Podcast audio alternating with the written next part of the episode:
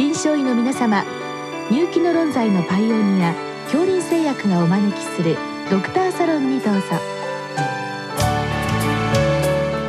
今日はお客様に琉球大学病院皮膚科講師山口さやかさんをお招きしております。サロンドクターは順天堂大学教授池田志学さんです。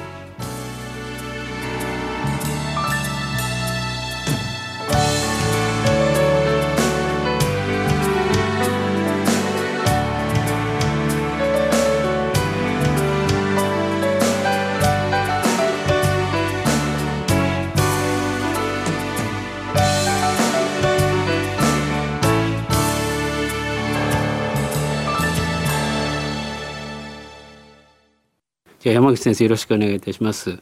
ー、と今日はですね、あの頭じみ症についてっていうことでご質問来てるんですけれども、はい、そもそも頭じみ症って何か最近困ったことがあるんでしょうか？あの、まあ、戦後流行ってたっていうのはあると思うんですけれども、その後市販薬で、あの、いわゆるスミスリンシャンプーとかそういったものが販売されてから、あの、一旦減ったと言われてたんですけれども、最近またその販売数が増えてきているっていうことで、シラミが増えてるんじゃないかっていう話があります。あと、沖縄県でですね、このスミスリンシャンプーがなかなか効かないシラミが、まあ、2000年以降ぐらいからどうも出てきてるっていうのがありまして、えー、調べてみると、頭じらみ自体にあの、スミスリン耐性の遺伝子変異があるっていうのが見つかっていまして、まあ、沖縄県ではこの耐性化したシラミが90%以上検出されるというのが現状となっています。ちょっとなんか恐ろしい話ですね。その9割薬が効かないっていうシラミが頭についてるって言うんですけど、あの沖縄だけなんですか？それとも全国レベルなんでしょうか？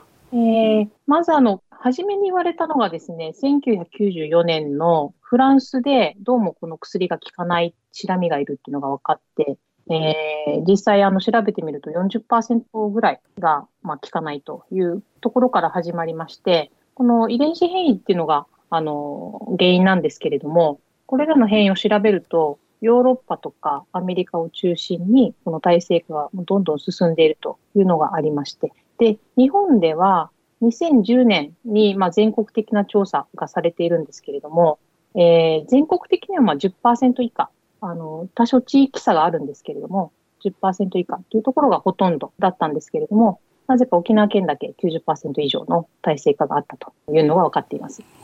じゃあおそらく、まあ、沖縄で増えているその体制の調べっていうのは海外から来たということですよね。でその最初にその遺伝子変異を持ったシラミっていうのはやっぱりフランスとか海外なんですよねこれ。そうですねどういう経路で持ち込まれたかっていうのはちょっとわからないですけれども、まあ、初めに言われたのがヨーロッパとかアメリカが中心であの、この体制化が進んでいる国々っていうのは、昔からあのスミスリン、まあ、ピレスロイド製剤になると思うんですけど、そういったお薬をかなりこう広く使われてきた国々で体制化がより進んでいるっていうのがありまして、まあ、日本でシラミの駆虫薬っていうのはこのピレスロイド製剤しかありませんので、まあ、そういったこともあって日本でも出てきているというのがあると思います。なるほど。それでまあ基本的にその頭ジェラミの感染っていうのは人から人にコンタクトでいくわけですよね。であのどうも日本ですと頭じらみっていうとなんか子供にね昔なんか頭に粉かけてましたけど子供の病気だと思うんですけども、はい、あの大人でもこれはなるんでしょうか、もちろんあの大人でも十分になることはありまして、まあ、多いのはやっぱお子さんからお母さんがうつるっていうことが多いですね。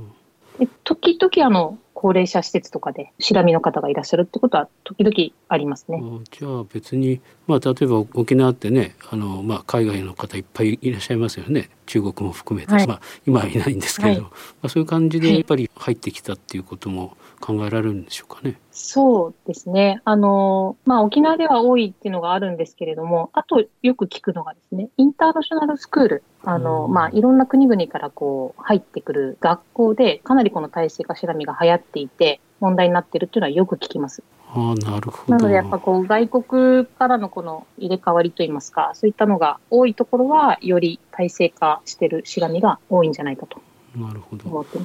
でまたそもそも論になってしまうんですけど頭じらみの診断っていうのはどのようにされるんですか？診断はもうあの毛髪にですね、卵がついていますので、卵を確認する、もしくはあの、まあ、虫、シラミの中体ですね、自体を確認できれば、まあ、すぐ診断にはなるんですけれども。じゃあ、卵もしくは中体を見つけることで、まあ、診断は確定するということですね。はい。それと、まあ、なかなかその、ついているシラミが耐性なのか、そうでないのかって分かりづらいと思うんですけども、あの、はい、治療としてはまず、やはりスミスリンシャンプーを使うんでしょうか？そうですね。もう日本ではもうこの薬しか今のところないので、あの、沖縄県以外であれば、まだあの、有効な症例がほとんどと考えていいと思いますので、市販薬のドラッグストアで売っているものを親御さんに買っていただいて処理をしてもらうということになります。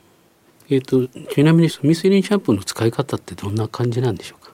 あの、シャンプーとあとパウダー製剤があるんですけれども、どちらもあの、髪の毛に、まあ、つけていただいて、5分ないしは10分放置した後に、えー、洗い流すということを3日おきですね。に、まあ、中2日あげて3日おきに3回から4回繰り返し使っていただく必要があります。あの、虫に効くんですけれども、卵に効かないので、卵がまた帰ってくるタイミングで、またの薬を使うということが必要になってきますので、しっかりこの3回、4回っていうのをこう守っていただいて、しっかり治療するというのが必要です。で逆にそのしっかり守ったけれども、まあ、卵もあるし虫もいなくならないっていうので耐性っていうことなんでしょうか。そうですね。あの結構県外からの難治性の、まあ、なかなか治らないシラミというのを相談を受けることがあるんですけれども遺伝子変異を調べてみると前例に変異が見つかりますのでやはり通常通りスミスリンを使っても治らないっていうシラミに関しては、まあ、遺伝子検査をするしない関係なく、体制化のシラミだと思って対応する必要があると思います。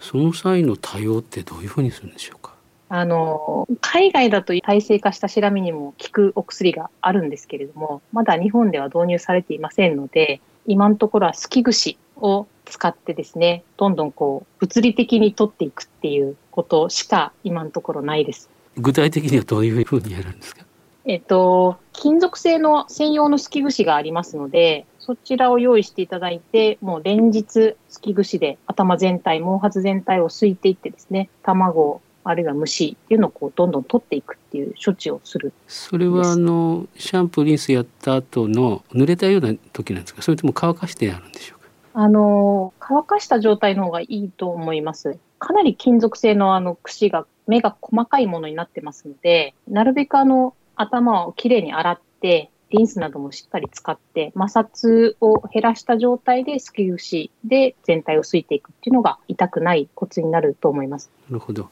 で、先ほどあの海外でまあ売られていて、あるあの会社とまあ申請されてるっていうんですけども、そのお薬ってどんなもんなんでしょうか？あの、地道根製剤っていうのがありまして、シリコンがあの成分として入ってるんですけれども、これがあの、シラミのあの、虫の気門ですね、空気のこの通り道のところを物理的にこう閉塞させて、まあ、窒息死させるようなお薬がありまして、これは結構あの、海外では広く市販薬として使われているお薬でして、スミスリンに効かないシラミにも有効であるというのが分かっています。市販っていうと、普通のドラッグストアで買えるってことですよね。そうですね。じゃ意外となんかこう安心感ありますよね。特に大きな癖がありそうな感じじゃないですけど。ね、はい。あの、ヨーロッパとかアメリカとかでは広く使われてますので、安全性には特に問題がないと思います。えっと、これはあれですか、あのシリコンなんでしょうか？はい、シリコンですね。であのまあ日本に導入された際また詳しく聞きたいんですけれどもあの簡単に言うとどんな感じで使うんでしょうか？あの使い方としてはあの、まあ、スミスリンとそう変わらないんですけれども基本的にあの乾いた状態に塗って、えー、やはり5分ないしは10分放置してそれをまあシャンプーを使いながら洗い流すということになると思います。これをあの3日おきにまた3回繰り返して処理をすると。やっぱり卵には効かないんですか？あの、スミスリンの場合は卵には効かないんですけれども、このシリコン製剤に関しては卵にも効くというのがありまして、えー、まあそれでもですね、数が多いと、やっぱりあの、1回では駆虫できないということもありますので、複数回使うという必要があります。じゃあ1回やって2日置いて、また1回。で、ね、計3回ぐらいですか？はい。なるほど。で、あのちょっともったいないなと思ったのはこの薬つけて5分やってでシャンプーで洗い流しちゃいますよね。はい、でそこでそのすき串はどういうふうにそこに絡んでいくんでしょうか？えっとそうですねあのスミスリン製剤に関しては特になんですけれども、やはりお薬だけに頼って、えー、それだけであの駆虫しようと思うと、耐性化しらみが残るということがありますので、やはりあの、すき串も使って、物理的なこの除去っていうのも併用して治療するっていうのがすごく大事なことになると思います。あの、シャンプー、まあ、スミスリン製剤なり、ジメチコン製剤なり、そういったので処理した後、髪の毛を乾かした後にですね、しっかりすき串で、まあ、できる範囲で、こう、どんどん卵、虫をこう、取っていくということを、あの、まあ、この手間を加えることで、えー、よりしっかりプチューができると思います。シリコン製剤であろうがスミソニだろうがもうとにかく乾かした後は必ずすき串で、まあ、ボリュームを減らすっていうんですかね卵も中体も減らすということがやっぱり基本になるということですね。そうですね。いかにこう見つけた時点で早くこう短期集中で駆虫できるかっていうのがすごく大事かなと思います。はい、どうもありがとうございました。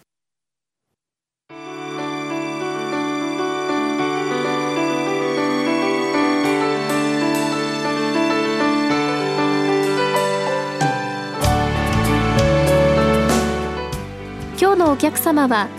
琉球大学病院皮膚科講師山口さやかさん。サロンドクターは順天堂大学教授池田志学さんでした。それではこれで恐林製薬がお招きしましたドクターサロンを終わります。